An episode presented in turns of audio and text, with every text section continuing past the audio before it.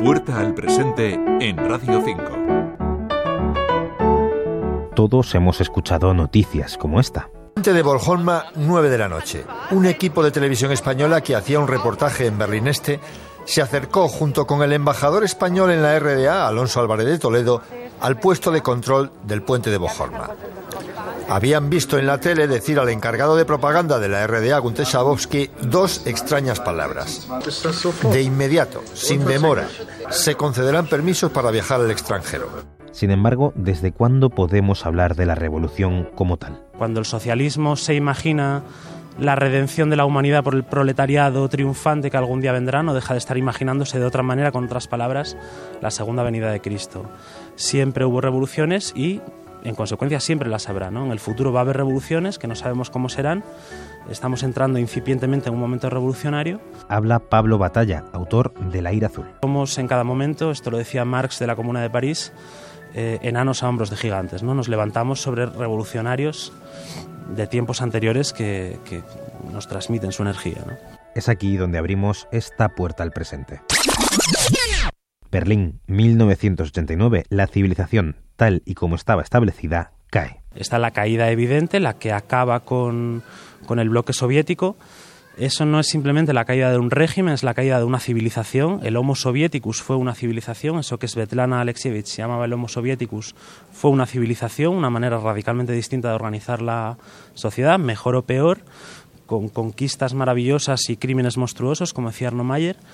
Eh, pero fue una civilización, ¿no? Y eso se cae, se acaba y, y, acaban pasando cosas como que en los años 90 haya veteranos del Ejército Rojo vendiendo sus medallas en el rastro para poder sobrevivir, ¿no?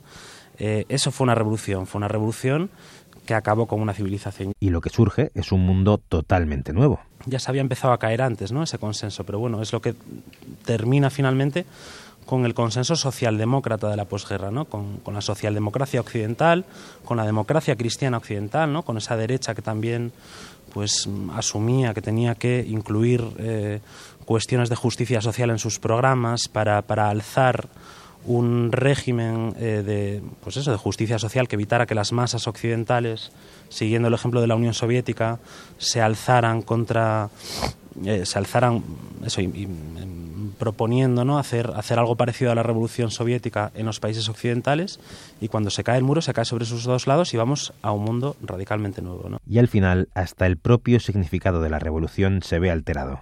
Tenemos una imagen de lo que es una revolución que consiste en, eh, pues en un momento dado hay una especie de gran epifanía colectiva por la cual el pueblo se da cuenta del carácter injusto del orden existente y se alza de pronto como un solo hombre para derribar el castillo, para asaltar el castillo de los señores odiados, pero y si acaso hay una gente que defiende ese castillo, que intenta que ese castillo no se derrumbe, no se ha derrumbado, y eso sería la contrarrevolución. De hecho, ahora ser revolucionario ha cambiado. Esa rebeldía natural de los adolescentes hoy no solo, pero en gran parte encuentra cauce en hacerse nazi, en hacerse de ultraderecha, en gritar viva Franco en clase, en, en banderas de España, en compartir las cosas de Vox, ¿no? Se percibe que hay ahí eh, que lo rebelde hoy es eso, ¿no?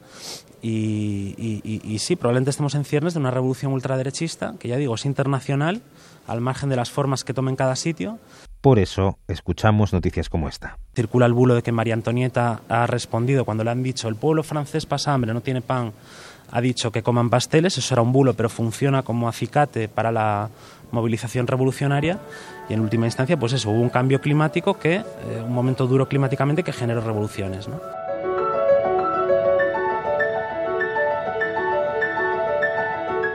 Pero para ello es necesaria la historia. Daniel Andrés, Radio 5, Todo Noticias.